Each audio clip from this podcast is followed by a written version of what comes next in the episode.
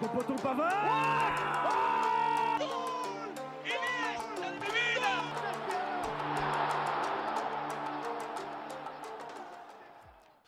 Bonjour et bienvenue dans En Première Intention, l'émission du 5 mars. L'équipe type a été quelque peu remaniée, mais les remplaçants sont aussi bons que les habituels titulaires. À ma gauche, Flavien. Salut, salut.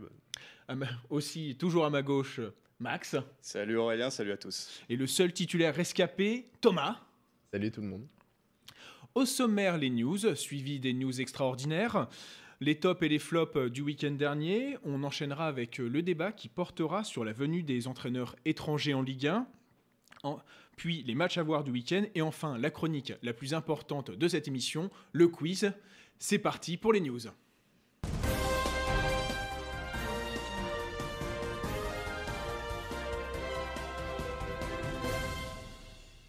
On commence cette émission par euh, le gouvernement qui fait machine arrière, alors que le championnat masculin de National 2 et de Division 2 féminine devait reprendre à la fin du mois. L'État français veut repousser cette reprise jusqu'à une date non définie. La FFF a seulement pris acte et aucune décision. Votre avis sur ce revirement euh, de situation?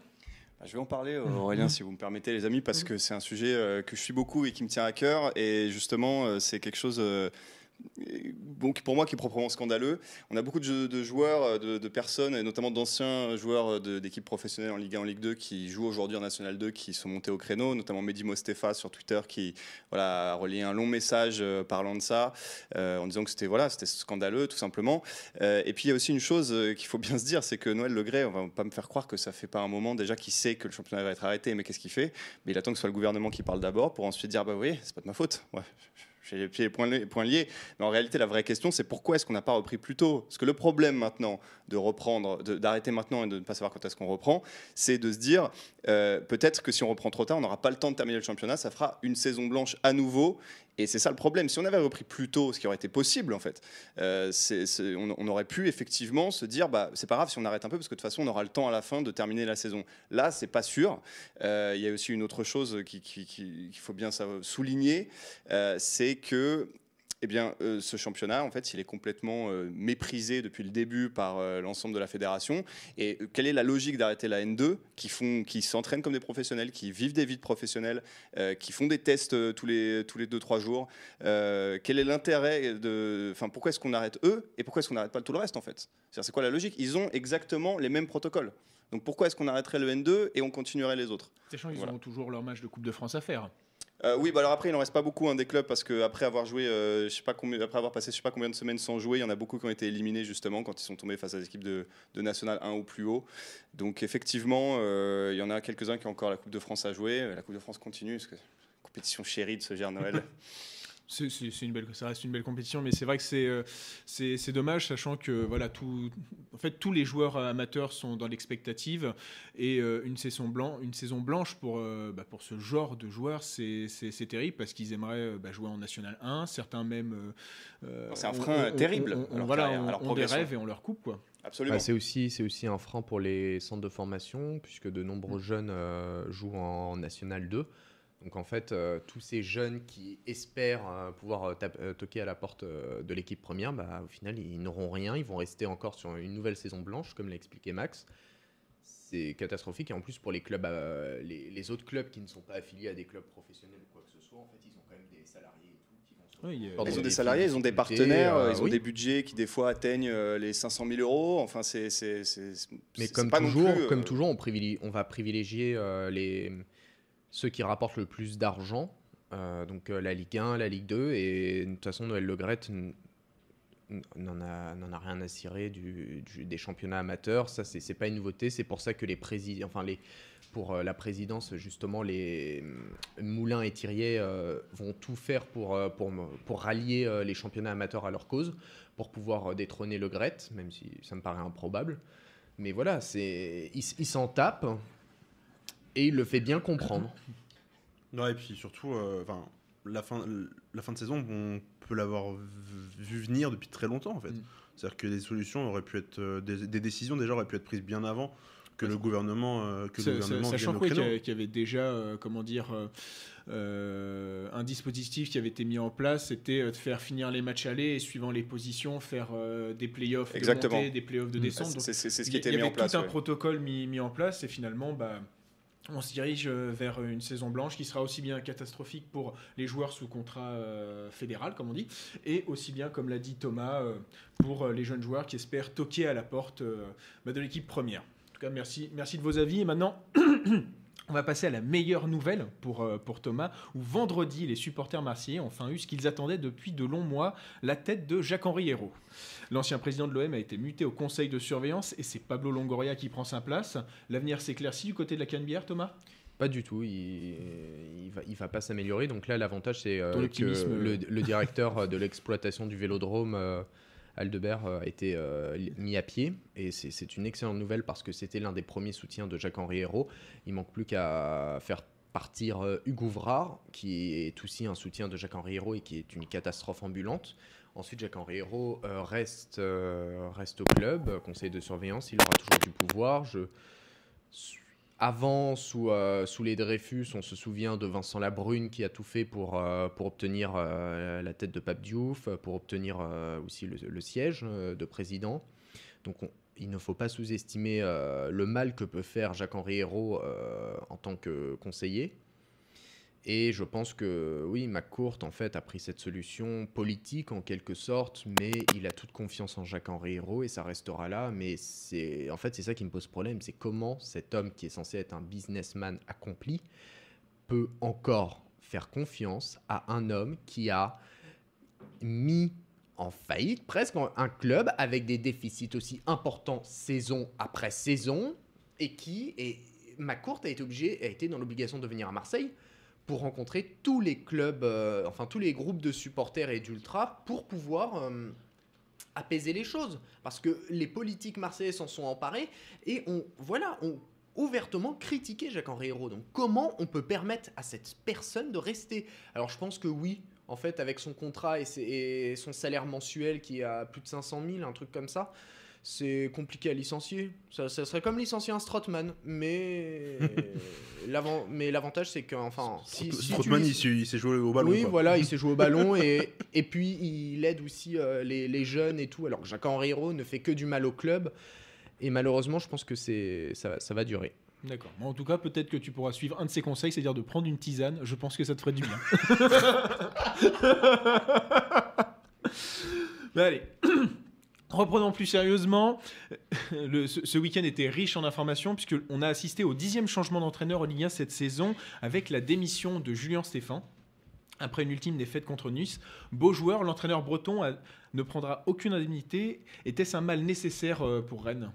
Bah effectivement, euh, souvent on dit que le- l'entraîneur c'est le fusible le plus simple à faire sauter. C'est lui qui a décidé de partir en, voyant la situation à Rennes. Ça va vraiment pas bien euh, pour une équipe qui, qui était en, en Ligue des Champions en début de saison et qui, Mm. qui avait, euh, qui, avait, des objectifs euh, avec un, un mercato euh, Ambitieux. plutôt important. Thomas en parlera tout à l'heure, mais euh, effectivement, bah, Stéphane reste quand même un, un entraîneur de, de qualité. Mais euh, il fallait faire bouger les choses à, à Rennes parce que ça va pas du tout par rapport aux objectifs qu'ils avaient en, en début d'année. Ensuite, je pense que c'est un mal qui est bien plus profond qu'un simple entraîneur. C'est, bah, ça, j'en parlerai dans, dans, dans mon flop, mais c'est voilà. Non, ouais, c'est bon. Et bien sûr, bah, ça a été officialisé euh, hier. C'est euh, Bruno Genesio qui, euh, qui, qui le remplace. J'ai, fait- j'ai failli dire Pep. J'ai hâte de voir ce que ça va donner. voilà, c'est ça. pas moi. c'est- Ouais, est-ce que, euh, est- est-ce que finalement c'est un bon choix? Est-ce qu'il faut lui donner euh, finalement une deuxième chance? Parce que Genesio, euh, du côté de Lyon, il y a des résultats un peu probants. Hein. On va- Il y, a Bah, quand- il y a quand même le- le zéro problème- titre. Le, le problème, c'est que comment tu peux ne pas avoir de résultats corrects avec un effectif qui était de, de- de qualité, avec des joueurs qui étaient aussi performants en Ligue 1 C'est t'a- T'avais une génération qui était dorée, t'a- t'a- t'avais des, des titulaires, t'a- t'a- t'avais tout ce qui pouvait, euh, tout, tout était bon, que ça soit les finances, tout était bon. Et ne même pas euh, titiller le titiller le, le PSG, puisqu'il faut se rappeler qu'il y avait quand même euh, des différences de points qui étaient abyssales. Donc Oui, mais c'était pas le vrai championnat de France, Thomas. Continue. Mais je pense que c'est à, à la fois une seconde chance pour euh, Bruno Genesio, mais également la, la dernière chance euh, de Florian Maurice aussi, en faisant app- appel à son pote. Oui, parce que finalement, euh, Florian Maurice euh, n'a pas réalisé. On, on se disait que c'était un excellent coup euh, du mercato euh, euh, bah, pour Rennes parce qu'il allait, euh, il allait, bah, il allait gérer euh, tous les transferts. Finalement, euh, Jérémy Doku euh, n'est pas encore au top, mais bon, il a le temps. hein, il a, il a 20 ans, mais c'est pas. euh, Mais même plus jeune. c'est comment? Je crois qu'il est plus jeune, non? Ouais, mais même, c'est juste. un- c'est un- enfin, après, C'est- un profil qu'il faut développer aussi du Mm. côté de Rennes. euh, C'était pas. Là, ils ont goûté pour la première fois avec des champions euh, cette saison. C'est une, c'est une année un peu vraiment particulière pour, pour Mm. le club. Avec un entraîneur comme Stéphane qui avait quand même des, des idées de jeu vraiment assez intéressantes. euh, C'est normal aussi que ça, enfin, que ça peut se, ne pas bien se passer. Maintenant, faut, faut pas non plus euh, courir à la catastrophe. euh, et avec Genesio, peut-être que ça va marcher. Je suis pas persuadé, mais, euh, mais ça, ça peut fonctionner. Ils ont des joueurs de qualité en tout cas pour que ça, que ça puisse Mm. marcher. Rectification, il a bien 18 ans, Jérémy Doku. Bon, bah tu vois, tu, pensais, tu le pensais plus Ah vieux, bah c'est alors, ça encore Non, justement, t'as dit Ah. 20 ans et j'ai dit ah non, ça me paraît trop. Encore trop plus vieux. alors euh, à faire développer. Ouais, on peut s'interroger aussi sur le, le- le fait de lui faire autant confiance comme si c'était un titulaire alors qu'il n'a que 18 ans. C'est vrai. Mais Bah ça c'est le problème, c'est que lorsque tu paies un joueur, euh, lorsque tu, tu, tu paies un joueur aussi cher, tu es dans l'obligation de, de, de le faire jouer. Mm. Parce que le problème c'est que sinon c'est une perte financière. Et surtout, bon, il n'est pas à la hauteur de Rafinha, mais Rafinha, bah, on voit bien ce qu'il ce qu'il donne à Leeds. hein, c'est euh, même pour, pour la Ligue 1, pour moi, c'était déjà une grosse Mm. perte. Donc, euh, C'est- C'est inconstant. C'était inconstant, mais ça l'était quand même plus euh, les, les six derniers mois. Je pense Non, et que pour Rennes résumer sur, sur la, sur le- la vente de Rafinha, pour moi, euh, dès le début, c'est ce que j'ai pensé que Rennes avait fait une erreur parce que après, tu as très peu de temps pour te Mm. retourner. Et, et même si c'est des profils que tu suis depuis longtemps, c'est bien de toujours de les re- revalider. Là, tu as moins de temps. Donc, effectivement, je pense que là, sur ce, cette vente de Rafinha, peut-être une petite erreur du, du board rennais. Bon, en tout cas, on, on verra est-ce qu'il réussira à au moins attraper euh, l'Europa League. C'est ce qu'on souhaite à, à à Bruno Genesio.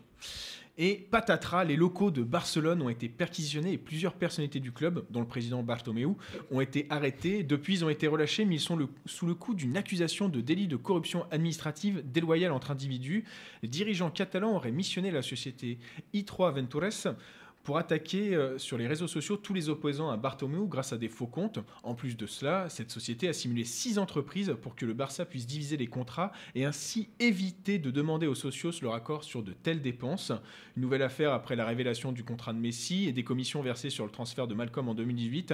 Vivement les, élections au Barça. hein. Ah, bah, tout, ce que tu racontes, euh, effectivement, euh, on peut, on peut que s'en douter en fait depuis déjà des, des saisons et des saisons.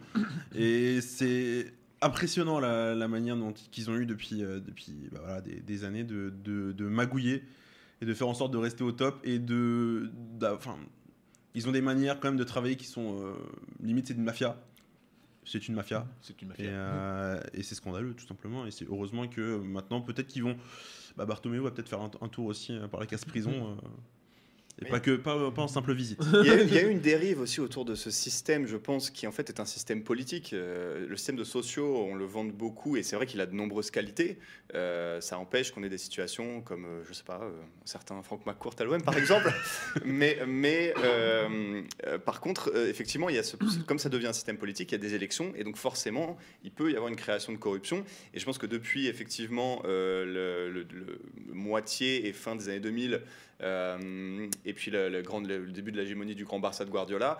Après, c'est devenu le Barça, c'est devenu, ça a explosé même en termes de, de recettes marketing, etc. Et on voit qu'il y a des enjeux financiers qui sont énormes, des enjeux politiques qui sont énormes, des enjeux, des enjeux sociaux aussi, pardon. Donc effectivement, il y a cette dérive-là. Peut-être qu'il faudrait penser à peut-être, je ne sais pas, créer un board ou, ou quelque chose comme, euh, je ne sais pas, un conseil constitutionnel euh, du Barça ou quelque chose qui puisse en tout cas essayer de, d'avoir comme être, d'être un espèce de, un espèce de, pardon, de garde-fou à, à ces problèmes-là parce que pour l'instant il n'y en a pas et on voit très bien et tout ce qu'on peut faire maintenant c'est faire confiance au prochain mais c'est pas forcément gage de Mais confiance. le problème, c'est que le prochain va se retrouver dans une situation financière euh, catastrophique. Et donc, euh, il va vouloir mettre en place un projet, mais à part tout miser sur le centre de formation, tu peux rien faire parce que financièrement, tu, tu- ne peux même pas payer tes joueurs. Tu, tu, tu peux même pas prendre d'avion pour aller jouer des matchs. Bah, tu peux t'économiser le salaire de Messi, vendre Coutinho et Griezmann pour t'économiser leur salaire aussi et récupérer un peu de thunes et puis ça te permet après d'essayer de reconstruire. Il va falloir vraiment miser sur, euh, sur que Pedri explose euh, très très rapidement. Très et- très vite. ouais. très très très très vite là. Mais bon, co- comme je dis régulièrement, heureusement que Johan Cruyff est mort, mais bon, à mon avis, il doit se, il doit se retourner dans sa tombe. C'est tout pour euh, cette news. On passe maintenant aux news extraordinaires.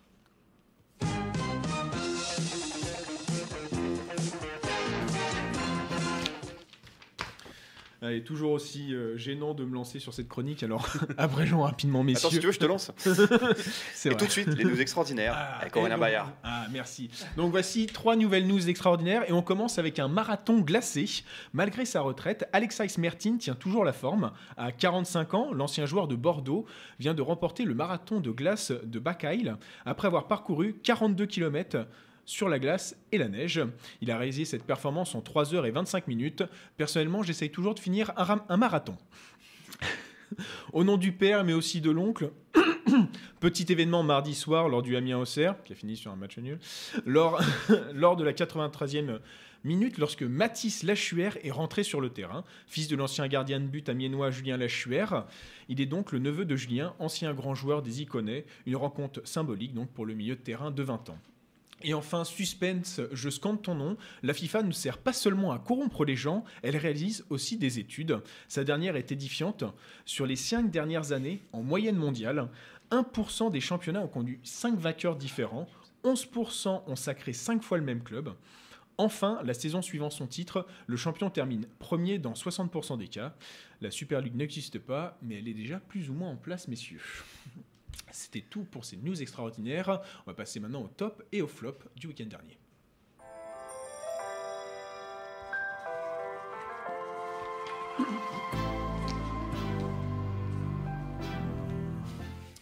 Des tops et des flops euh, franco-français. Et donc on commence avec toi, Flavien, qui va nous, passer, euh, qui va nous parler de ce surpre- surprenant promu qui est actuellement européen. Effectivement, le RC qui est, qui est cinquième de Ligue 1, qui a arraché un, match nul à Angers euh, dimanche dernier euh, après avoir été mené 2-0. euh, avec des buts de Klaus et Kalimondo, dont je vais, sûrement en reparler. En milieu de semaine à, Saint-Etienne, une victoire 3-2 avec. Alors ils ont, ils, ont ils ont eu un plan de jeu vraiment bien défini contre, contre Saint-Etienne et ça a fonctionné. Ça fait 7 matchs que, que les Lensois n'ont pas perdu avec 3 victoires et, 4 matchs nuls. Sans Ganago qui, est, qui est blessé depuis le mois d'octobre et qui mm, devrait revenir d'ici peu, enfin on espère pour eux en tout cas. Euh, moi j'aime beaucoup ce que bah, justement tu dis cinquième promu, c'est c'est immense en fait pour, pour, pour une équipe, euh, une équipe qui, qui vient de Ligue 2, euh, qui retrouve l'élite après de, de nombreuses saisons euh, euh, après l'avoir quitté. Moi, je suis vraiment, euh, j'ai- j'aime vraiment regarder cette équipe jouer depuis, euh, depuis le début de saison. C'est une équipe qui est pas particulièrement à l'aise à domicile, mais qui à l'extérieur euh, ramène beaucoup de points. Ils ont déjà ramené 25 euh, sur, leur, euh, sur la quarantaine, qu'ils- 45 qu'ils ont récupéré depuis le début de saison. C'est vraiment impressionnant. Et, euh, et c'est une équipe qui est tout en, tout en contrôle avec des jeunes, avec un projet de jeu, avec du. fr- Franchement, vraiment l'une des, plus belles équipes depuis le début de saison à, à regarder euh, du- en Ligue 1. Et puis, bah, for- si forcément, si je dois parler d'un joueur, moi j'aimerais bien parler d'Arnaud Calimondo, forcément. Si, euh, non mais en plus, le en plus, titi, titi parisien, ouais, euh, forcément. c'est tout le recrutement d'ailleurs qui est, qui est C'est beau. c'est tout le recrutement. Ils, ils ont fait un recrutement autour de 20 millions d'euros Mm. euh, ce- cet été. Ça va être à peu près la, mo- la moyenne depuis de, de la Ligue 1.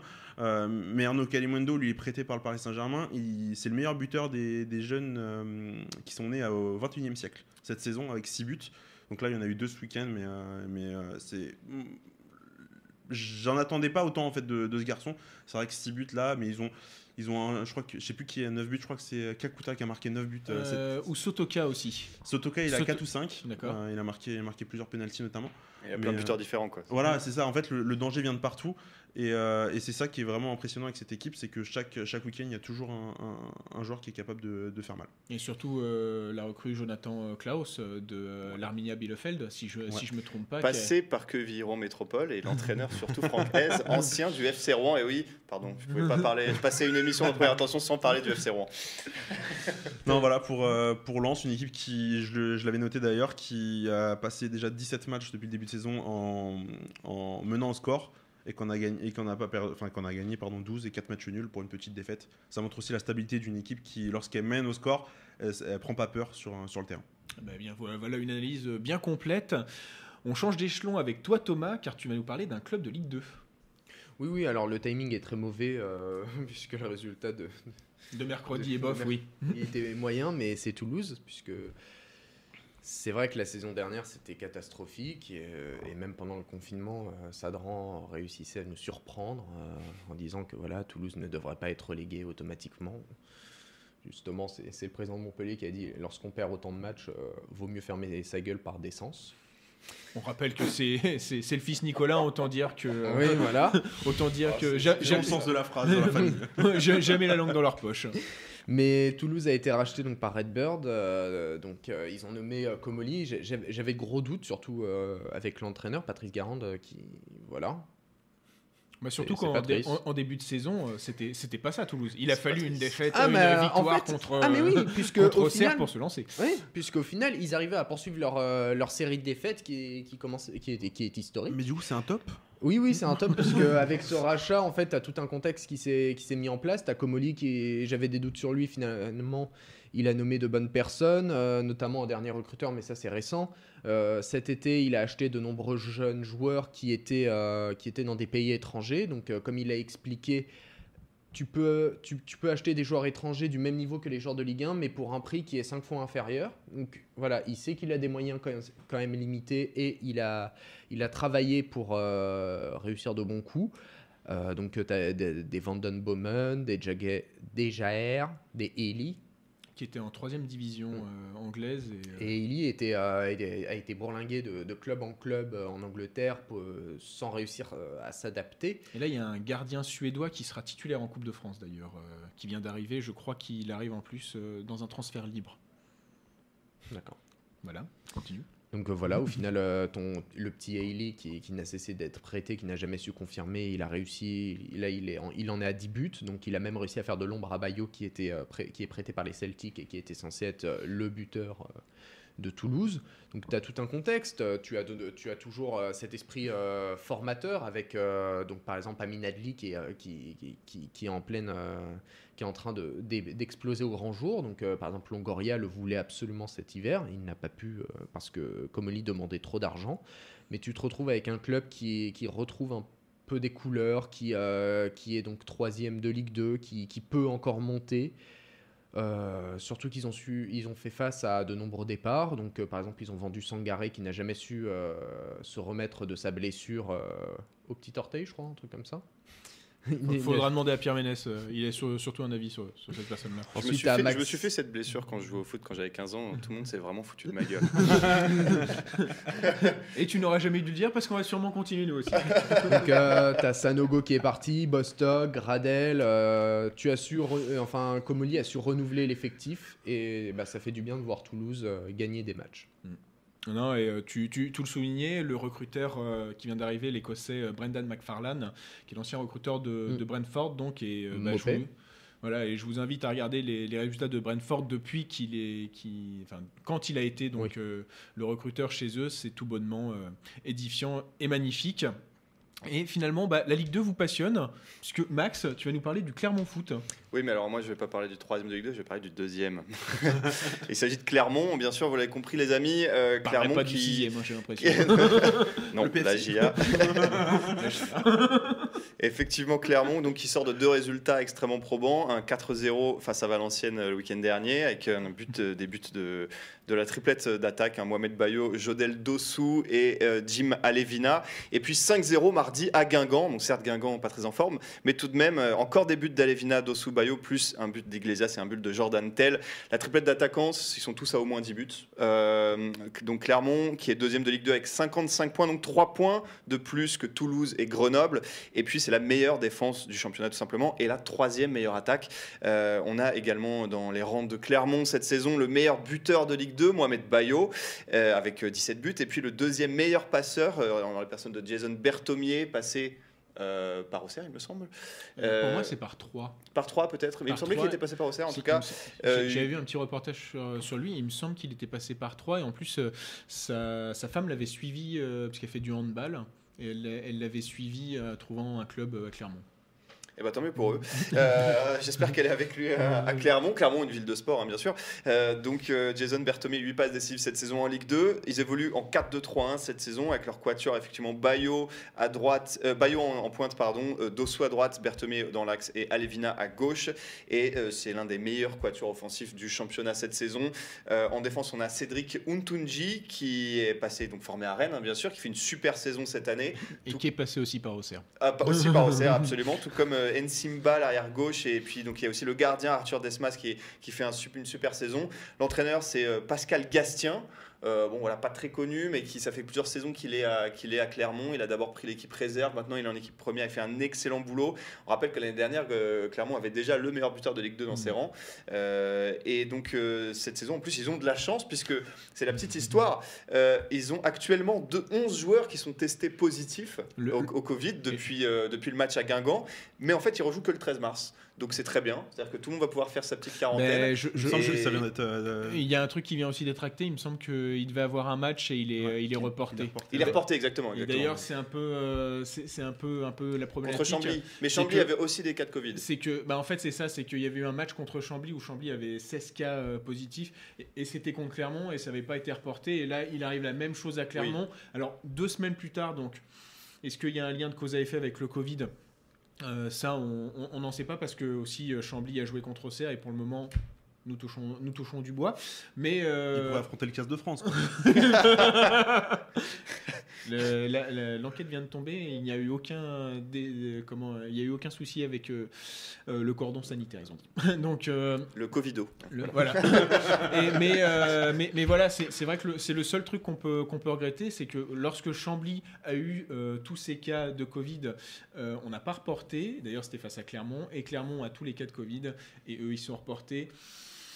Ça fait un peu jaser quand on voit, on se dit peut-être que la FFF, euh, la, non, la LFP privilégie euh, un, club plutôt qu'un autre. Bon, après, euh, ce serait cool que Clermont passe enfin en Ligue 1 parce que ça fait plusieurs années qu'on les voit pas loin. Et sous Corinne Diacre, ils étaient passés pas loin non plus. J'aime bien euh, Aurélien et notre présentateur parce que non seulement il transforme mon top en un- une chronique sur Chambly, mais en plus il me vole euh, ma, ma- ma- ma ligne de sortie. Donc voilà, effectivement, pour leur régularité depuis la- des années, pour leur excellent travail de formation et le jeu pratiqué cette année aussi, bah, qu'ils montent en Ligue 1, clairement. Voilà, Voilà. Ce sera une, ce sera- je crois que c'est une première, ce serait une première. Ce, ce serait leur Et, première. et, euh, bah, ce serait rafraîchissant. Ouais, surtout pour euh, bah, un peu comme euh, l'image de Toulouse, une ville qui est plus à l'image du rugby que, que, que du football, ça leur fera, ça leur fera sûrement le plus, plus grand bien. Et on va passer au flop, et là euh, j'ai un peu honte parce que vous avez tous tiré sur du donc, donc je sais pas par lequel commencer. Mais vas-y euh, Flavien. Bah, moi, j'ai parlé d'une équipe qui pourrait ne plus jouer parce qu'elle a le niveau N2 et le gouvernement a dit que la N2 ne jouerait plus.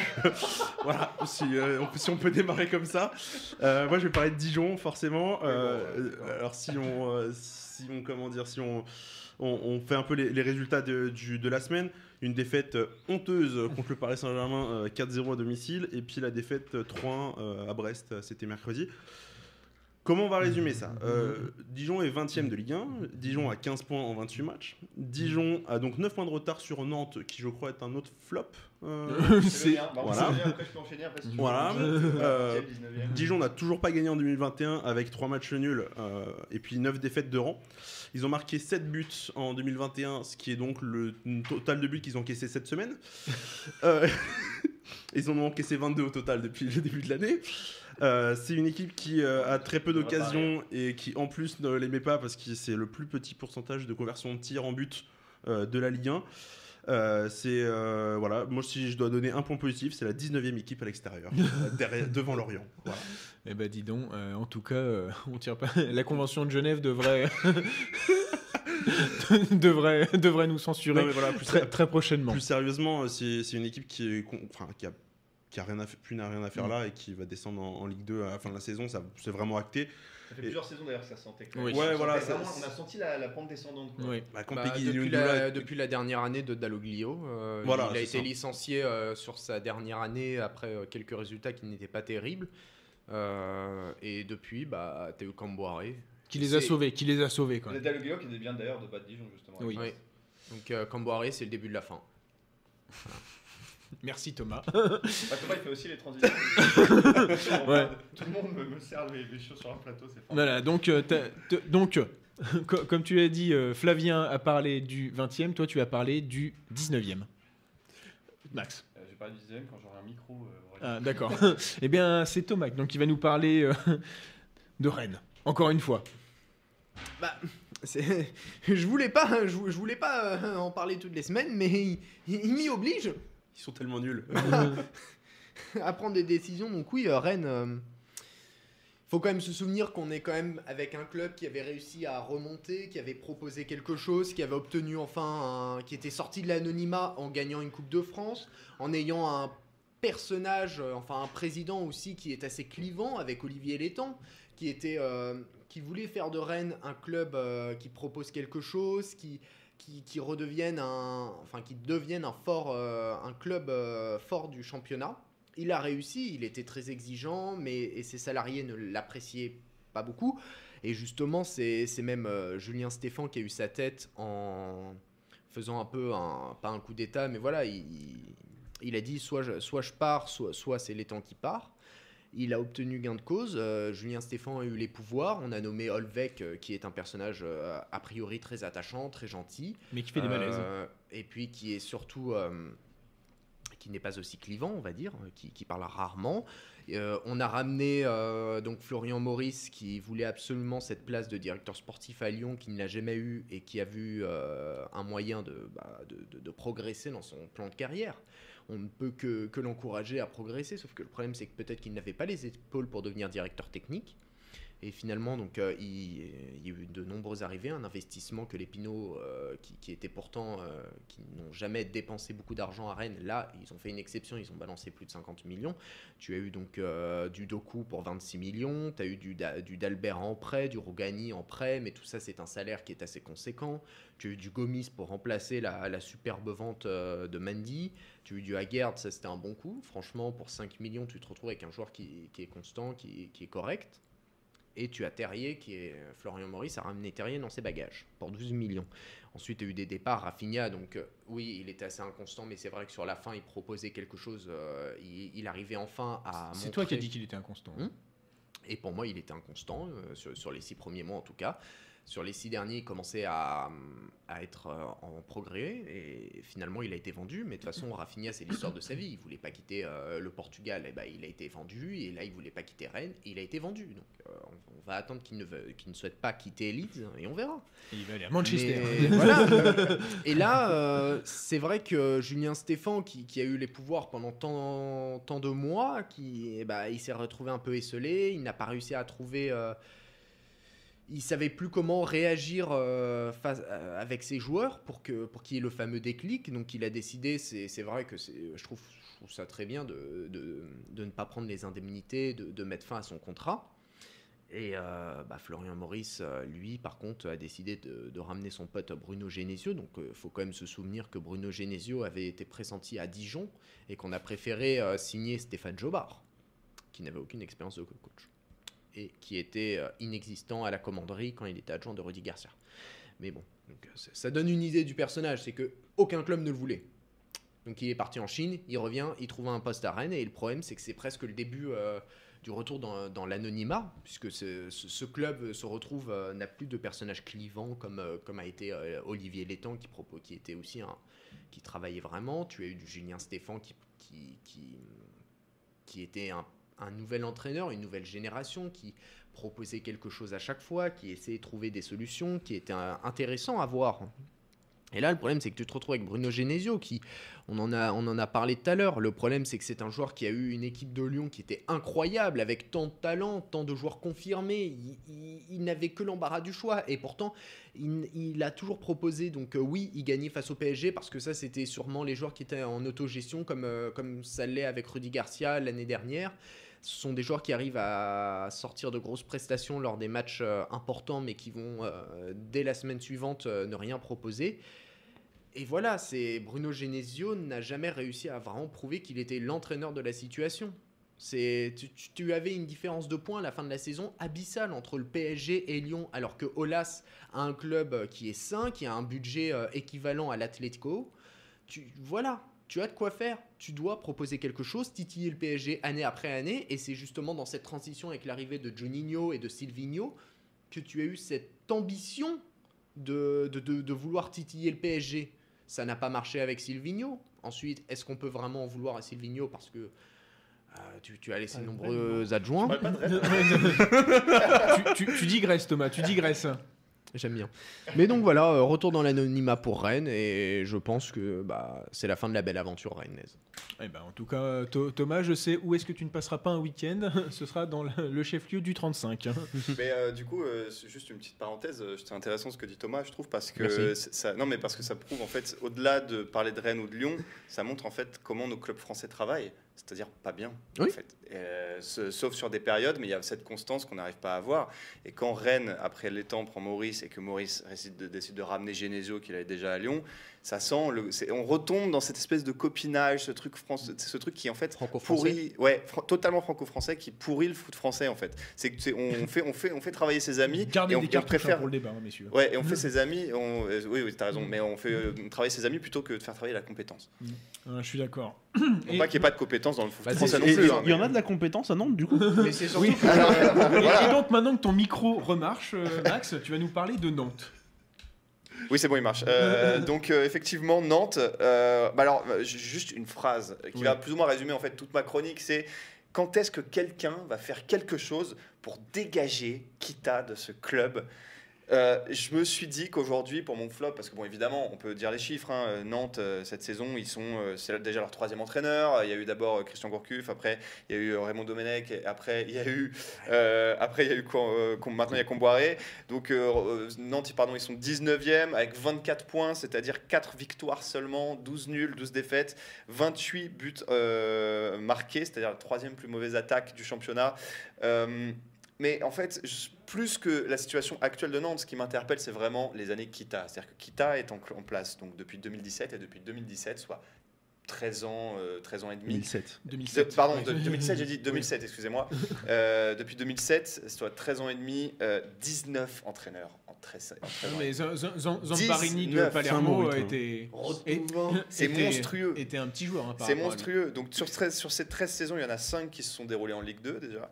Euh, alors qu'avant, euh, Nantes s'en- sortait de quasiment 60 ans en, en première division, avant qu'ils descendent la première fois. Donc la première descente en Ligue 2, elle n'est elle est pas due à Kita, il arrive Non. après. Mais il- donc il reprend donc 5 saisons en Ligue 2, 8 en Ligue 1, aucun titre, aucune qualification européenne.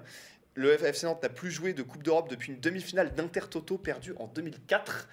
Euh, pour ce club historique, euh, formidablement historique qui est, Nantes. En Coupe de France, euh, depuis le 2007, c'est 11 éliminations avant les quarts de finale, une seule demi-finale. En Coupe de la Ligue, une demi-finale, deux quarts de finale, c'est tout. Et puis, depuis la remontée en Ligue 1 en 2013, la me- le meilleur classement de Nantes, c'est pendant la saison 2016-2017, 7e. Euh, sinon, ça a fait 13e, 14e, vraiment. La plus grande quantité de points, c'est 52. Euh, C'est-à-dire, c'est euh, plus ou moins, je crois, la quantité de points qu'a Monaco actuellement, alors qu'après 28 journées. Mm. Euh, donc voilà, Monsieur Kita, faut partir. Voilà, c'est- c'est- Bah, le problème, c'est que, comme ça que je conclurai le problème, c'est que personne ne veut racheter ce club. C'est ça le problème, c'est que la majorité des clubs français sont en vente euh, officieusement, et le problème, c'est que t'as personne qui veut les racheter que parce que personne tu ne sais. veut ra- racheter Nantes, je trouve ça extraordinaire parce que Nantes, il y a justement cette. cette, cette- Il y a le centre de formation. il y a le centre de qui- formation qui est euh, formidable. Correct. Franchement, la Beaujoire, c'est un, un de mes stades préférés en Ligue 1. euh, c'est- J'adore l'architecture du Bah, stade. sur- euh, que stade le qui a 42 projet, 000 le places, en projet plus, du euh, stade a été annulé. Le projet Oui, du nouveau stade. qui était censé Mais le problème, c'est comment tu veux racheter un club. Comment tu veux racheter un club cette année avec euh, le contexte bien qui est tellement. euh, Mais justement, c'est-à-dire que qu'est-ce qui s'est passé avant? Pourquoi est-ce qu'on est-ce que personne n'est revenu avec une offre euh, suffisante? Parce que Nantes, il y a quelque chose à faire avec Nantes. Quand je vois qu'il y a des, bah, des investisseurs qui viennent racheter Nice, euh, où il n'y a personne au stade, quand je vois euh, des investisseurs qui vont, je sais pas, des, À Bordeaux des Chi- des- des Chinois qui vont À à, au Bordeaux. Serre ou, euh, ou Il est à Sochaux. Très, très euh, bien ce chinois. ouais, il, est, il est quand même très très Non, mais, bien. mais alors Je dois avouer qu'il est quand même très très personne bien. ne fait quelque chose avec le FC Nantes qui aurait tout à, à- tout à apporter à notre foot Mais français, notamment en tu- Coupe d'Europe? Tu vois, Thomas, tout à l'heure, il disait que Rennes va retomber dans l'indifférence, mais en fait, Nantes est tombé dans l'indifférence totale. Mm. Tu le dis, ils, ont une fois un top 10 en, en 13 ans, ce qui est, scandaleux. de- depuis Et quand- 2001 et leur Ma- dernier ma- titre. c'est malgré, l'histoire en fait qui est magnifique de ce club, euh, tu- aujourd'hui Nantes est un vulgaire club de Ligue 1 comme n'importe quel autre du, qui- du ventre mou en fait. Oui, c'est ça. Ma- malheureusement, en fait, c'est vrai qu'à chaque fois qu'il y a un nouvel entraîneur, et je vois, c'était beaucoup euh, parlé quand il y avait euh, Domenech qui arrivait, où est le jeu, et même Camboire du reste, euh, où est le jeu à la Nantaise Mais en fait, le jeu à Nantaise, on sait très bien qu'il est mort depuis, euh, depuis les depuis- depuis presque une, 90. va- une vingtaine d'années. Euh, Et bah, malheureusement, 25, c'est- très bien résumé par Flavien. Maintenant, Nantes, c'est l'in- c'est l'indifférence. Maintenant, euh, en effet, on espère. On espère quand même un maintien. Bah, là où c'est dommage, c'est qu'ils ont quand même des joueurs de qualité dans cette Oui, équipe. Et c'est bah, surtout ça qui est, qui est problématique, c'est qu'ils Oui. ont. Oui, parce que Sa- Simon, très beau, Moses Simon, Absolument, très beau but euh, qu'il a mis. Ludovic Blas, Ludovic euh, a, a quand même récupéré euh, le, le sourire, en tout cas, sur, euh, sur ses buts. Bah, t'as Louza Euh, aussi. Louza Imram qui est- Louza, Imram Louza il qui y est un bon joueur, a bien sûr, Alban. Lafont, même s'il me, il est C'est Ouais. pas un gardien de- du 19 de Ligue 1 normalement. Non. Bah, Voilà. C'est-à-dire que en mais plus, il n'est Alban pas aussi le- bon euh, Mais, que il je mais Al- Alban Lafont, c'est pas, je, je suis pas d'accord avec toi. Moi, je pense qu'Alban Lafont, il, a- il souffre surtout du contexte et il Mhm. souffre beaucoup psychologiquement. On voit que il fait des erreurs, euh, en fait, où il fait des mots. Par exemple, sur un début qu'il encaisse là, sur le, dans le dernier match, euh, c'est un, c'est un geste où clairement, il doit mettre le pied Mhm. pour arrêter le ballon et il essaye de, il se fait une toldo en fait en finale de, Ouais. de l'Euro 2000. Euh, et, et- et pour moi, c'est une conséquence du stress, quoi, de la Une situation. formation, et de- une formation à la toulousaine avec Ali Amada, les meilleurs. C'est c'est ça, c'est c'est bien le problème. En tout cas, voilà, les, les- les tops et les flops sont terminés. J'espère encore que la Convention de Genève va pas nous regarder à cause de nos flops. On va passer maintenant au débat sur la venue des entraîneurs étrangers.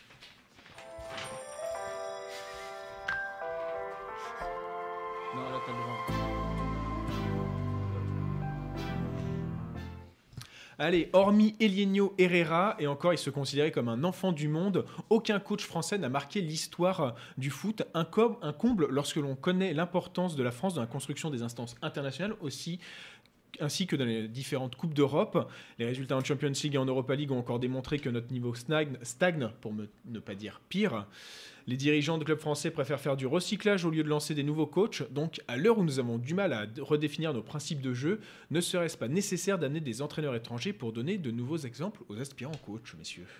Alors Raymond Domenech a marqué euh, l'histoire du foot. euh, si Dans un sens, euh, Non, mais euh, bah, quand tu regardes le, le nombre d'entraîneurs euh, étrangers qui est en, qui est en Ligue 1 en ce moment, euh, il y en a que 3. Ils sont au PSG, à l'OM et euh, à Monaco. Monaco. Euh, Dar- Darzakarian est considéré comme. D'ailleurs, oui, arménien et, euh, et fran- enfin, franco-arménien, mais bon, 100% étranger, euh, t'en as 3. De toute façon, on sait très bien qu'à la Fédé, ils veulent pas de double nationalité. donc. Ouais, c'est- Si Koulibaly, France. Non, bref. non, du coup, plus sérieusement, euh, comment. euh, je pense que la Ligue 1, ça va être un des championnats où il y a le plus d'entraîneurs locaux. Peut-être en, en Allemagne aussi où ça doit, où ça doit jouer. Mais, euh, ouais, Suisse, Autrichien, parfois. Ouais, mais dans les cinq grands championnats, euh, t'as- enfin voilà, c'est un, c'est un peu là-dessus. Et ça joue pas bien. Ou globalement, euh, enfin c'est rare que tu aies des entraîneurs français qui fassent bien jouer leur, leur équipe. Parce que finalement, c'est pas avoir des entraîneurs locaux, mais c'est avoir des entraîneurs avec des idées nouvelles. Parce que, Voilà, par exemple, non, en, sûr. en- en- en Italie, où il y a des jeux- des- quand même pas mal d'entraîneurs locaux, on voit des Roberto Non, de, mais de ré- Zerbi qui ont euh, une idée de jeu qui permet de se dire, bah tiens, eh, si on essayait de comme, comme ça, quoi. Si je prends par exemple l'exemple du Paris Saint-Germain, euh, sous leur QSI, tu as eu Ancelotti qui avait des vraies idées de jeu, Laurent Blanc qui se laissait un peu guider aussi par Jean-Louis Gasset. Derrière, tu as eu Unai Emery. Il, avait, il arrivé avec des idées. Ça n'a pas marché, Mm. mais il arrivé avec des, avec des idées. Derrière, tu as eu Thomas Tuchel qui lui clairement avait vraiment des trucs. euh, bah voilà, on, on va s'adapter à l'é- à l'équipe qui sera en face de nous et on va, on va changer de schéma de jeu à chaque fois. Et les entraîneurs, les entraîneurs étrangers au Paris Saint-Germain ont amené une patte supplémentaire à, à- à ce- à cette équipe-là, euh, aussi au projet, au projet QSI. Et c'est que, quelque chose que bah, la patte étrangère, on l'a pas vraiment. On parlait tout à l'heure de, de l'entre-soi franco-français euh, dans, le foot. Il est aussi là le problème, je pense. Oui, mais alors, il n'y a, pas que ça. Moi, je, je- je te rejoins quand même, Flavien, mais il y a une chose que, que, que j'aimerais dire, c'est que on a quand même, enfin, ça arrive quand même qu'on ait des entraîneurs qui aient des idées. Je Mm. veux dire, on a eu Mm, euh. Christian Gourcuff, euh, on, a, on a eu bien sûr, là, on a Olivier Dalloglio qui, a- qui, a- qui amène d'autres choses. Euh, Laurent, a- Ba- Laurent Batles qui Laurent devrait pas tarder, je pense. euh, mais même Alain Casanova à l'époque de Toulouse. Mm. Euh, c'est donc, je vous dis ça parce que Et Christophe Galtier aussi. Christophe, bon, Christophe Voilà, Galtier, là, on- il a évolué. Mm. Mais Christophe Galtier, justement, c'est très intéressant et ça rejoint ce que je voulais dire sur Alain Casanova. C'est-à-dire que, par exemple, Alain Casanova, Casanova, quand il est à Toulouse, c'est un des premiers entraîneurs en France qui vient parler d'une chose qui s'appelle la périodisation tactique. Euh, à savoir, donc, c'est, donc ça, on, on peut retrouver ça dans un livre que je vous recommande d'ailleurs qui s'appelle Les vérités du terrain. C'est de Julien Gourbert et c'est édité pardon, par la revue Vestiaire. Euh, donc, euh, la méthode de jeu, c'est une méthode de jeu qui a été créée à la base par. Enfin, une méthode, pardon, pas de jeu, mais une méthode d'entraînement créée par Cruyff au Barça à la base, qui est à savoir que toutes les équipes du club pratiquent le même jeu, et c'est surtout c'est basé sur la répétition des Mm. relations techniques entre les joueurs et l'assimilation des principes tactiques à l'entraînement par la répétition, pour qu'en fait que ce soit, quel que soit le schéma de jeu euh, qu'on utilise ou l'adversaire, le groupe puisse s'adapter tactiquement. Et en fait, ça, à Casanova, on a vu, et, c'est vrai que pendant une période, on disait, ouais, Toulouse, ça joue bien, mais c'était quoi le problème? C'est qu'en fait, si ça se limite aux moyens que les clubs français donnent à leurs entraîneurs, dans le cas de Toulouse, il y a eu effectivement Olivier Sadran, donc on connaît hein, la gestion Sadran, euh, Georges Thomas l'a déjà plus ou moins évoqué, euh, plus ou moins implicitement d'ailleurs tout à l'heure. Euh, euh, quand on a des entraîneurs qui ont des idées comme ça, il faut leur donner aussi les moyens d'avoir les joueurs dont ils ont besoin. Mais si à côté il y a un directeur sportif qui travaille pas bien, qui, fait ce copinage en allant que vers des agents français pour amener des joueurs en disant oui, lui il est bien, il va correspondre à ton schéma, en fait pas du tout. Euh, et, si, on manque de qualité, il y a un moment, enfin voilà, je veux dire, euh, justement, l'importance de, de ces entraîneurs qui ont des idées très novatrices, c'est qu'ils ont besoin de profils très spécifiques. Et si ces profils, on n'arrive pas à aller les chercher, si on ne travaille pas assez bien pour ça, s'il y a des guéguerres internes, etc., comme il y en a trop dans notre foot et dans nos clubs, et bah, euh, évidemment, ça marche pas, quoi. C'est-à-dire que, euh, par exemple, au lieu de, euh, de, de relancer des joueurs qui étaient perdus en Angleterre, essayer d'aller voir des mecs qui jouent en Norvège ou euh, aux Pays-Bas, en Espagne, dans des secondes Exa- divisions. exactement, d'aller rechercher des mecs qui sont déjà partis, non. Ou alors aller chercher par exemple des mecs qui jouent en deuxième division ang- Mm. anglaise, qui sont partis très tôt, qui n'ont pas eu le temps de jouer en Ligue 1 ou même en Ligue Mm. 2. Et ben ça se trouve, ils ont des choses à apporter. Ou effectivement, aller vers d'autres championnats, aller explorer. Il y a des joueurs partout. Même, même dans- dans les championnats, dans les divisions inférieures, en National 1, il y a, pl- il y a plein de bons joueurs. Euh, il y a plein de bons joueurs qui pourraient justement s'adapter. Et justement, s'ils étaient dans un schéma qui euh, les mettait dans les meilleures dispositions par rapport à leur qualité, qui pourraient très rapidement sauter le pas. Mais il n'y a pas cette réflexion-là, en fait, dans notre Mais en, football. en fait, le, le problème, c'est que tu as évoqué euh, Casanova et euh, Christophe Galtier, mais le problème, c'est qu'à partir du moment où on a gagné la première Coupe du Monde en 98, avant, nous avions des, des- des envies de bien jouer et tout, et à partir de 98, on a vu euh, une formule qui a marché, qui t'a emmené à la victoire, qui n'était pas belle à voir jouer, mais qui a gagné. Et à partir de ce moment-là, les, toutes les instances euh, du football se sont dit, euh, enfin, le football français, se sont dit, tiens, on n'a qu'à garder ça. On va former, on va former nos entraîneurs comme ça. On est, on est rentré un peu dans une sorte d'arrogance en disant nous les Français nous avons trouvé une solution pour bien gagner. C'est une chose qui a été euh, qui a été donc euh, Je suis voilà pas qui est d'accord par contre sur le fait que c'est pas beau à avoir joué. Hein Euh, pour avoir revu tous les matchs euh, de la Coupe du Monde 98 et de l'Euro 2000, Non, c'est- qua- c'est- 98 était bof. L'Euro 2000 était vraiment plus agréable. Euro Ouais, 2000 ouais. oui, mais, Mais euh, 98, non. non. mais 98, il se, il se procure quand même beaucoup d'occasions. C'est un peu stéréotypé, mais il y a quand même beaucoup d'actions, il y a beaucoup de projection vers l'avant, il y a beaucoup de transitions rapides. Euh, c'est un autre football. C'est pas, donc on peut dire qu'on aime, ou qu'on n'aime pas, mais c'est pas non plus euh, dégueulasse. si tu veux. On va dire que Ah, c'est. c'est Excuse-moi, je chipote un peu. oui. C'est juste, tu vois. Mais c'est quelque chose qui est resté dans les instances, qui a été euh, qui- tous les entraîneurs donc euh, qui ont passé leur diplôme ont dû euh, travailler là-dessus. Et euh, de nombreux entraîneurs sont, intervenus dans des médias. Il y en a qui ont loupé leur diplôme et qui ont expliqué que voilà, en fait, il, fa- fallait pas proposer quelque chose de très attrayant. lorsque tu passais tes euros, c'est en fait il fallait quelque chose d'assez frileux mais qui pouvait marcher. Le problème, c'est que les instances du football sont restées dans le résultat avant tout, sans prendre en compte des idées qui pouvaient être novatrices. Alors justement, et ça c'est quelque chose, parce que euh, j'ai vu un exemple il y a quelques temps euh, sur, dans un- une petite euh, mini-série qui se passe en Espagne, sur, dans le football professionnel, dans certains, plusieurs clubs professionnels en Espagne. Et en fait, on voit un entraîneur qui s'appelle Manu D'Acosta, qui, est qui était l'entraîneur pardon, de Quevillero Métropole, qui a amené QRM en, Ligue 2, qui, bon là, il vient de se faire dégager par le Sporting Club de Lyon. Mais on, on le voit apparaître en fait dans le documentaire parce qu'il va en observation, je crois que c'est quelques jours, à Séville, avec l'ancien entraîneur argentin de Séville, euh, Eduardo Berizzo, ouais. qui est Berizzo qui d'ailleurs s'était fait opérer d'un cancer et s'était fait lourder, euh, je crois, Ah deux, semaines après être revenu. Après, le- enfin, bon, c'était un peu, c'était un peu chaud. Bref. des belles choses au Celta Vigo, il me semble. Absolument, absolument. Et, et- et en tout cas, on voit D'Acosta qui est là et qui donc, bah, dans, dans le cadre de sa formation d'entraîneur professionnel, euh, pose des questions à Berizzo et sur les principes de jeu, etc. Mais en fait, on voit que c'est très court finalement. Donc est-ce qu'on donne vraiment, est-ce qu'on permet vraiment suffisamment aux entraîneurs français d'être suffisamment au contact de ce qui se fait ailleurs, de pouvoir s'inspirer de ce qui se fait ailleurs et puis de le ramener chez nous Bah, Parce que ça commence. Ça voilà. commence. Tu prends Dalloglio. Dalloglio euh, a Ah oui, toujours expliqué qu'il ouais, regardait euh, le foot étranger. Christophe Galtier, lorsqu'il a quitté Saint-Etienne, qu'il a vu qu'il n'avait pas, qu'il n'avait aucune offre euh, parce qu'il avait des envies d'Angleterre et tout, il a vu qu'il n'avait pas les offres et il s'est dit tiens pourquoi?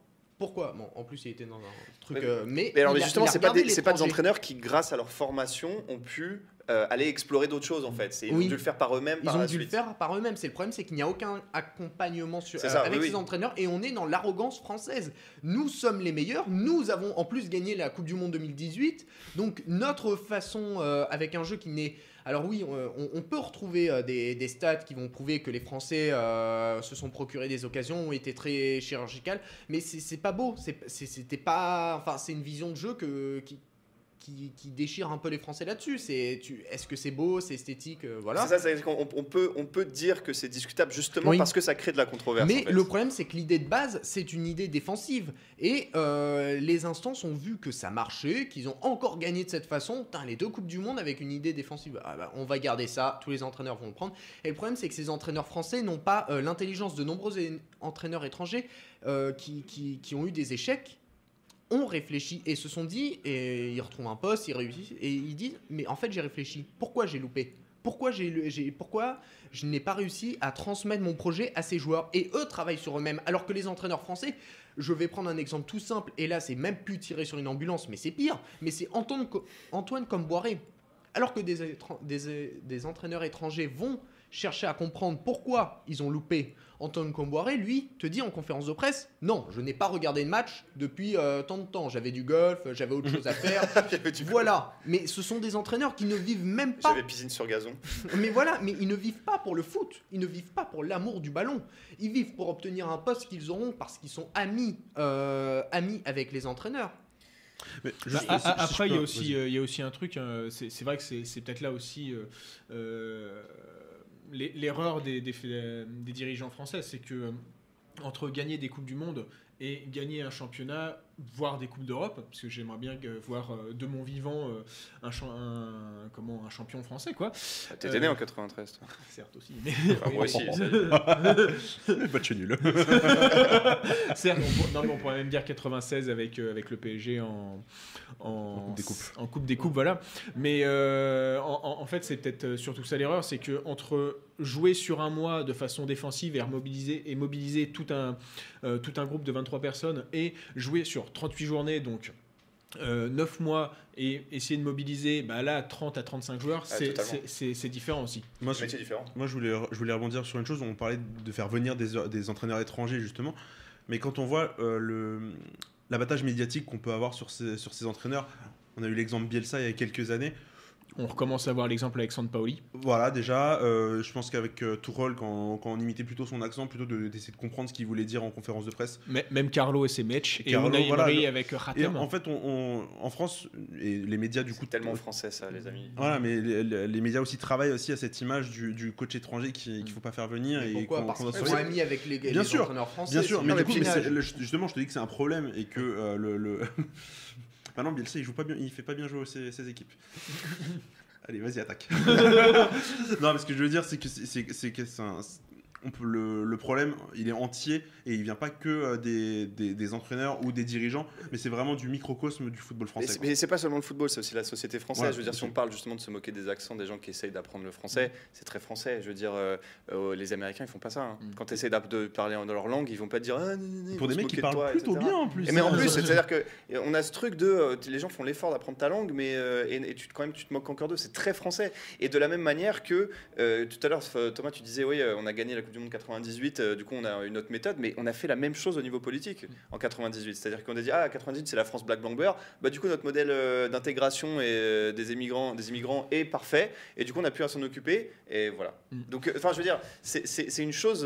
Et, ça, a été, ça, a été, et je dis ça parce que ça a été renseigné dans un documentaire, quand même, qui, qui, est, qui, est, disponible sur une plateforme qui commence par un N, qui s'appelle. Ah, je, ne sais plus comment il s'appelle, par contre, le titre, ça m'échappe soudainement. Ah bah, ça va être pratique pour, pour les personnes qui nous regardent. Non, mais en fait, vous pouvez regarder, euh, c'est un truc, si vous tapez, je pense, équipe de France dans Tapez documentaire. Euh, documentaire équipe de France, il y a ça. Euh, et, et, effectivement, ça parle de ça aussi. C'est sur l'appartenance d'être français via le foot. Hein, Exactement. Et surtout, et il parle de, concrètement de comment politiquement les politiques sont servis de France 98 pour mm. ne pas aller travailler, notamment dans les banlieues. donc voilà. Après, est-ce qu'il n'y a pas quand même un petit bémol à, prendre? Prenons l'exemple de la Première Ligue où, ok, il y a beaucoup d'entraîneurs. Il y a quand même. Bah, il y a que des, des entraîneurs étrangers. Là, il y a beaucoup d'entraîneurs étrangers et finalement, bah, on voit pas d'émergence de, de, de, coachs locaux. Alors finalement, qu'est-ce qu'on fait? Est-ce qu'on laisse euh, les étrangers bah, Le problème du football anglais aussi, il est vraiment ancré depuis, depuis des mm. années. Hein, le, problème des entraîneurs anglais. Il y a Big Sam. Big Sam Ah, euh, oui, c'est Allardyce. Ouais, mais bon, ça fait, ça fait pas rêver, on va dire. Comboiré, euh, c'est comme Mais il y, a une chose que je voudrais dire par rapport à ça, c'est justement, c'est que euh, on parle de ces entraîneurs, même des entraîneurs qui peuvent inspirer les entraîneurs français. Mais si, demain, il y a club qui arrive à, Brest. Enfin, pas à Brest parce que c'est pas un bon exemple, mais je sais pas. Bah, qui, arrive, qui, arrive, à Saint-Etienne. À Saint-Etienne. À Saint-Etienne, c'est un bon exemple parce que Saint-Etienne, ils ont. Enfin, c'est bon, assez terrible ce qui se passe à Saint-Etienne aussi, mais en gros, les nouvelles générations de joueurs, pour moi, en fait, elles ont grandi. Ces générations qui jouent aujourd'hui, qui sont nées euh, fin des années 90 et surtout début des années 2000, euh, ce sont, des, jeunes générations de joueurs qui ont euh, eh bien, grandi en voyant le grand Barça de, Guardiola, en voyant après arriver le football de Klopp, d'abord au Borussia. Et, et, en fait, si tu leur proposes à ces joueurs-là de mettre le bus, être joué défensif, ça va les emmerder. Mais en même temps, il faut aussi leur faire comprendre que pour jouer ces footballs-là, il faut pratiquer, euh, il faut être des dingues de travail en fait. Il faut qu'ils qu'ils qu'ils comprennent qu'il faut acquérir un goût pour le travail intellectuel du football, c'est-à-dire pour comprendre tactiquement ce qui, doit se passer, être un des joueurs intelligents. Ce qu'on voyait d'ailleurs, euh, ce, que, Thierry Henry décrit très bien quand il raconte justement son- sa formation à Clairefontaine. Euh, et puis, euh, parce que si tu veux par exemple faire un contre-pressing efficace, il faut que tu aies le goût de l'effort physique et que tu saches courir 15 km par match. Et, et- et donc les, les- les mecs pensent que non, ils vont arriver, de toute façon c'est des petits, c'est des petits euh, cadors, ils sont forts, euh, des- ils sont jeunes, ils vont avoir le ballon d'or, ils vont être à l'égal de Messi. Euh, et il y a peut-être cette mentalité à travailler aussi. Non, mais oui, bah, ce, sera, ce sera le mot de la fin. euh, oui, on te censure si tu veux, Thomas. J'en ai strictement rien à faire. Aujourd'hui c'est moi qui parle trop, c'est pas toi. La- Voilà. La semaine prochaine ce sera toi Thomas. En tout cas, voilà, ce qu'on ce qu'on aimerait, voilà, ce qu'on- ce qu'on aimerait surtout, c'est une remise en cause pour avoir euh, de, de nouvelles idées de jeu. Euh, il faut le rappeler hein, quand même, ce sera vraiment ce, ce mot de la fin, c'est que euh, en sélection nationale, on a une, une seule fois un entraîneur étranger qui s'appelle Stéphane Kovacs, qui était un Roumain, qui Les était années euh, 70. voilà, dans les années 70. Et bah, mine de rien, il a mis des principes qui a permis à Michel Hidalgo de, euh, de mettre en place le carré magique. Voilà, c'est ce qu'on espère qu'un jour il se passe dans les clubs français. Merci en tout cas, messieurs, pour vos arguments. On va donc passer au match à voir de ce week-end.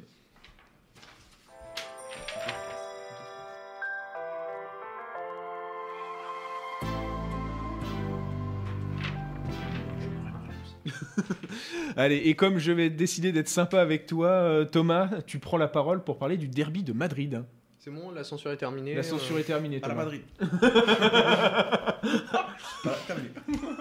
euh. En plus, on a un entraîneur français là-bas. Enfin, Oui. Enfin, en plus, euh, entraîneur italien, mais bon, dans sa façon d'être. Mais Euh, oui, oui, euh, l'Atlético euh, contre euh, le Real. Bah, en soi, c'est un beau match puisque tu, tu as le Real qui essaye, euh, qui va affronter l'Atlético sans vrai neuf, même si Benzema est dans le groupe, euh, il reste en retour, euh, il revient de blessure, ça va être compliqué pour lui d'assurer, euh, d'assurer le match. Donc, euh, tu vas sûrement te retrouver soit avec un Isco, soit un Asensio en neuf. Franchement, ça fait rêver. Tandis que euh, du côté de l'Atlético, tu as quand même Suarez euh, qui, a une certaine période de disette avec 5 matchs sans but. Mais c'est un match qui peut être intéressant parce que ça peut relancer le Real, ça peut relancer le Real dans, la poursuite du, du titre. Et l'Atlético, eux, commencent, commencent à tirer un peu la langue. Tu as eu de nombreux blessés, tu as eu, euh, tu n'as, es obligé de mettre Hermoso euh, à gauche c'est voilà, c'est il commence à rentrer dans une période un peu plus compliquée alors que sur les six premiers mois il nous avait proposé quelque chose euh, de très intéressant. Là ça Ça tire la langue. il- ça tire la, la langue donc c'est peut-être le, ré- au- le bon moment pour que euh, Zidane euh, Zidane euh, puisse obtenir la tête de l'Atlético et potentiellement se relancer. Ça permettra aussi de mettre fin peut-être aux rumeurs des- des- du départ de Zidane. En, en revanche, si l'Atlético gagne, ce sera peut-être bien parti pour, euh, pour finir champion d'Espagne. Et euh, donc euh, ensuite, on va enchaîner avec deux matchs où on aurait bien aimé avoir des supporters. On commence avec toi, Flavien. Ouais, ben, le, le gros choc du championnat d'Allemagne de, entre le Bayern Munich et, et le Borussia Dortmund. Le Bayern, évidemment, en premier. Dortmund, cinquième depuis, euh, qui fait un- une saison euh, vraiment, vraiment compliquée.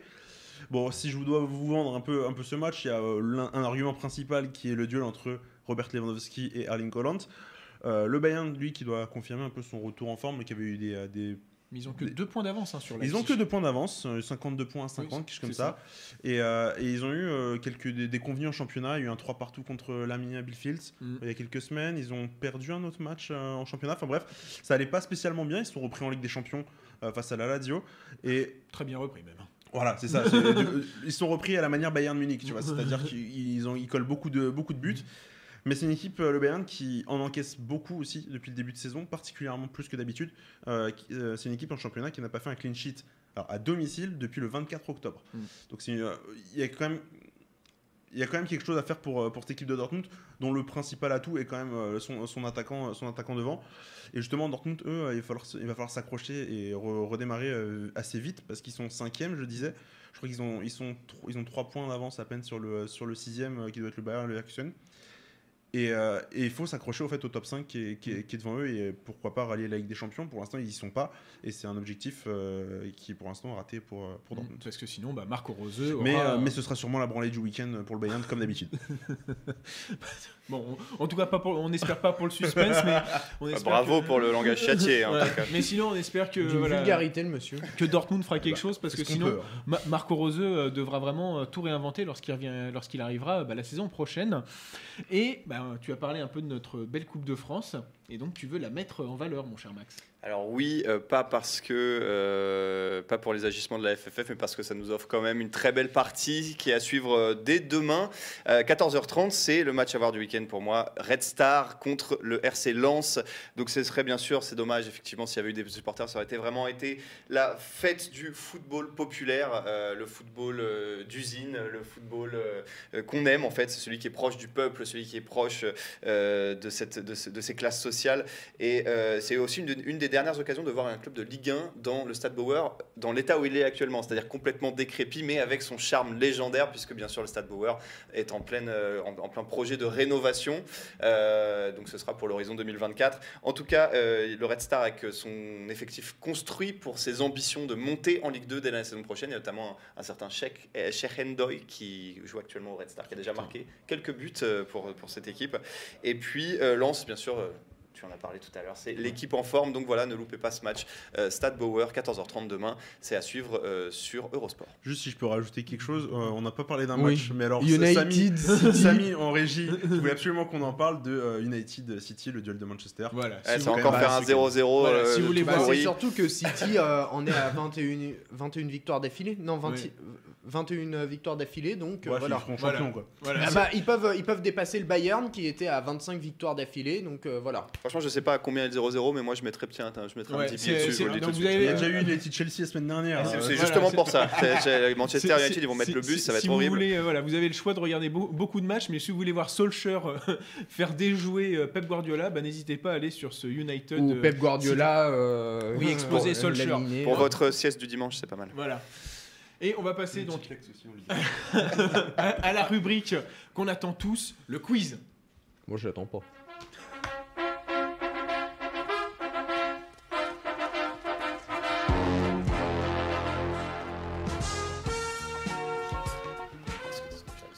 Ouais, j'ai, c'est, c'est- non, on, voilà, on, dé- on dépasse un peu, mais on, on- on hésitait à faire ce tel quiz, mais non, parce que ça permet de tester la culture générale De Thomas.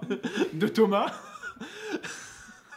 Enfin bon, euh, moi je vais encore finir dernier. hein. Oui, mais c'est- faut rappeler que non, mais ça, là, fait- ça commence à faire quelques émissions que je fais. Mais En bon. termes de pourcentage, c'est pas top. hein. Allez, bon, c'est, parti pour le combat d'infirme, et je vais vous parler, je vais vous parler du- La convention, la Voilà, convention. la convention de Genève.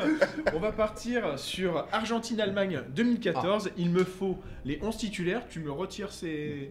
Vous me retirez vos feuilles, votre crayon et tout ce qu'il y a, tout ce qu'il y a autour. Les 14 titulaires d'Argentine-Allemagne 2014. Euh, les 11, titu- non, les 11 titulaires de, la, de l'Argentine, les 11 titulaires de l'Allemagne Oh. de ce match Alors, qui a eu Alors, lieu en com- attends, 2014. com- comment Est-ce ça peux fonctionne les règles juste euh, Et ben là, c'est chacun votre tour et tu commences, Max. Ah, je commence Ouais. euh, Bah, Lionel Messi. Ok. Manuel Neuer. Schweinsteiger. Oui, oui. À toi, à toi Thomas. Perez. Non, attends, c'était Max. Ah, C'est moi Max, oui. Euh, euh, oui, oui, oui. Eh bien, euh, pardon. Euh, Gustavo 3-2-1. Higuain. Gonzalo. Gonzalo Higuain. Oui. pardon. Je dis Gustavo, c'est parce que je l'aime pas. Euh, Boateng. Toujours oui. Perez. Pérez. Oui. Euh, pardon, Romero. Müller. Alors. Oui. Macherano. Exact. Otamendi. Et non, Max, Quoi tu es éliminé. Allez, l'Argentin qui dégage sur une finale. Quoi il, il était... Non. Non, non, c'est bon. Non, il est pas là. Plus de micro, monsieur. Christopher Kramer. Exact. Of Death. Of Death. OVDS. Euh... Il manque Euh, euh, toute la défense euh, ouais. argentine. Euh, Hummels. Euh, oui. Oui, j'allais le dire en fait. à la place. Thomas. Euh, de Micheli. De Michelis. De oui. Michel. ça, ça, normalement, ça, normalement, non, ça, alors là, excusez-moi, en tant qu'Argentin, oui, ouais, l'Argentin il a perdu sur sa propre finale alors. ouais, ouais, au moins je les prononce bien. Euh, Thomas euh, Flavien Philippe Lam Oui. Euh, on, a, on a dit qui en fait? Alors, il manque. euh, il, Ah, non, manque non, il, faut, il faut se rappeler, monsieur. il manque trois, défen- trois défenseurs euh, argentins, euh, la moitié du milieu argentin aussi, et les trois en attaque euh, de l'Allemagne. Enfin, le, le- le numéro 10, l'ailier et euh, le numéro 9 En Allemagne? En Allemagne. Alors, euh, t'avais Schweinsteiger. T'as Klose Exact.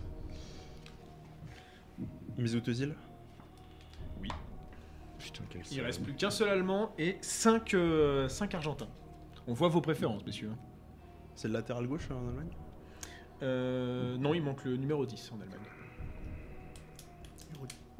Non. Allez, Thomas. Attends. Attends, il reste qui en Argentine? Il va falloir, compter- va Il, falloir il commencer à reste compter euh, là. les, trois- les trois défenseurs et le côté, euh, le côté gauche. Un milieu et un milieu gauche. Enfin, ailier. Putain, j'ai un.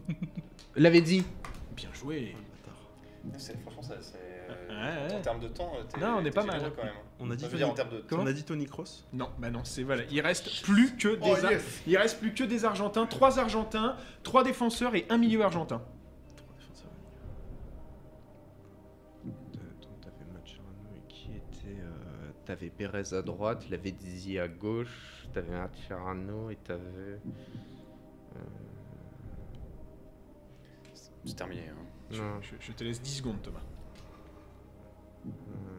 Tu proposes. Garret. Garay. Carré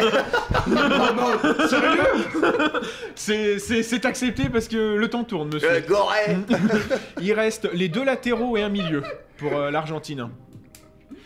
Di Maria?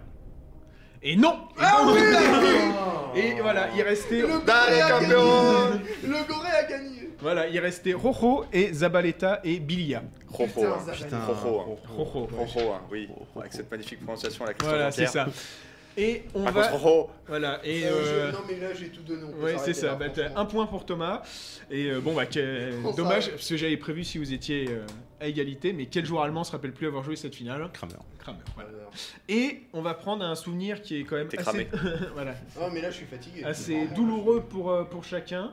Et comme ça, Thomas, vu que t'es lancé, on parle de Italie-France en 2006. facile. Materazzi C'est oui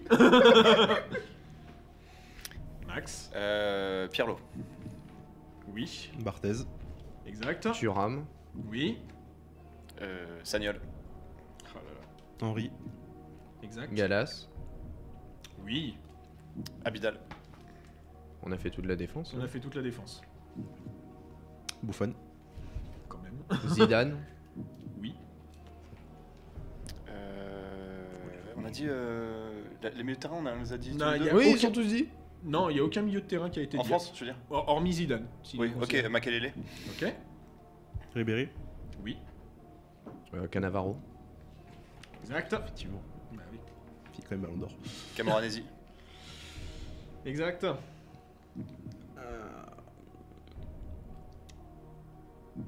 Oula. Euh, Vieira. Eh bah oui, Makele Vieira quand même, mes amis. Il reste plus qu'un joueur français. hein. On a, on a dit qui en France? Bah tout le monde, tout, tout le monde sauf le milieu gauche. On a Ouais, dit c'est Henri, Zidane, Ribéry, Makelele, Vieira, Abidal, Galas, Thuram, Sagnol. Et il manque le joueur à gauche. Bon là je peux plus te donner parce que là, euh, hormis te donner. Ça prend trop de temps là. Ouais, je reviens, euh, Ça a Non. déjà été Ça a été dit. déjà dit, c'est terminé pour non, lui. hein, il lui manque. euh, tu peux encore dire. Il Mais non, mais euh, il c'est fini là, il a, fait. Non, mais il a fait une erreur. Il a fait. Non, t'as le droit de reprendre. Si, euh, si, Oh. déjà dit. Si Bah, déjà- Maluna Voilà C'est quoi ça Allez Ouais, maintenant vous avez plus que les Italiens, messieurs. Alors attends, les Italiens, on a, on vous a avez dit dit Cannavaro, Materazzi, Pirlo, Camoranesi et Buffon. Zambrotta. Exact. Inzaghi. Non Ah. Eh Putain, non. j'avais un doute. Attends, en Italie, on a dit Buffon, Cannavaro, Buffon, Materazzi, Cannavaro, Zambro- Materazzi, Camoranesi, Pirlo. Ah, mais non, je suis con. Ben ouais. euh, Totti. Exact. Mais voilà. Grosso. Oui. Ouais, fais Euh, oh ouais, t'enflammes pas autant. Euh, Oui, bah maintenant réponds. Il, hein. il en manque, il en manque que 3. Grosso modo, je t'explique. Ouais. Il en manque. Non mais alors ça c'est Tais-toi Réponds Il reste Euh. un milieu, un ailier. euh, Pirlo. Non, ça a déjà été Ah dit. bah non, mais C'est- la deuxième deux- fois. non, la deuxième fois, c'est terminé là. La, la troisième fois, ça, Alors, ça passe deux cartons jaunes, ça fait un carton rouge. Donc oui, alors je- franchement, euh, je Vas-y, trouve que l'arbitre est un peu flexible. Oui, Euh, Tony exact. Eh oui. Ouais, c'est vrai, c'est vrai. De Rossi. Et bah non. Ça Et moi, j'ai pas le droit de me reprendre. Non, allez, c'est où Putain, on a perdu contre Thomas. Non, non, mais franchement, non, non. Le combat non, non, non, non, c'est- non, non, je suis désolé. On a le même arbitre que euh, lors de Ajax Lille. Excusez-moi, messieurs. Ça, T'es- c'est t'es pas pas, bien. t'es pas écossais à pas toi par Non, hasard c'est ça. Mais il manquait plus que les Italiens Gattuso et Perotta. Et... Donc, on va pas faire le troisième, on va pas faire le troisième match parce que Thomas a gagné. par miracle, Thomas a gagné. Il y a deux Non points. mais alors, euh, franchement, tu- il y a eu des malétasses. Hein. Il y a eu des malétasses. Là, régie, on, en régie, on est d'accord. Ouais, ouais, ouais. En régie, on confirme. Il y a eu des malétasses. Vous, vous, non, non, désolé, de- euh, sur toutes les émissions, sur ce, ce, ce petit jeu, on a toujours fait ça. Si tu, si tu dis un Oui, joueur c'est qui a déjà vrai. été cité, Non, bah, mais t'as Je conteste t'as la passé- règle, T'as passé comme- 5 minutes à réfléchir. Tout comme les règles de la fédération sur la VAR, euh, de la LFP, pardon, qui sont mal faites, et bien les règles de ce jeu sont mal faites, messieurs. Voilà, C'est- ah bah super, on est un C'est mal fait que quand on perd. Ouais, ouais. Bon, c'est- c'est vrai quand même, tu t'es foiré deux fois, mais bon, Oh, ça va. On assiste à la première victoire de 2021 de Thomas. Lorenzo nous dit. gagné Lorenzo, alors, nous dit c'est honteux, Flavien et Max. oui, bah, désolé. Et donc, je vous remercie de nous avoir re- regardé. C'est la fin de cette émission et on se retrouve la semaine prochaine pour un nouveau épisode de En Première Intention.